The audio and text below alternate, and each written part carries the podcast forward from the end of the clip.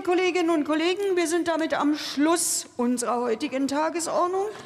Ich berufe die nächste Sitzung des Deutschen Bundestages ein auf Mittwoch, den 21. Juni 2023, 13 Uhr. Die Sitzung ist geschlossen.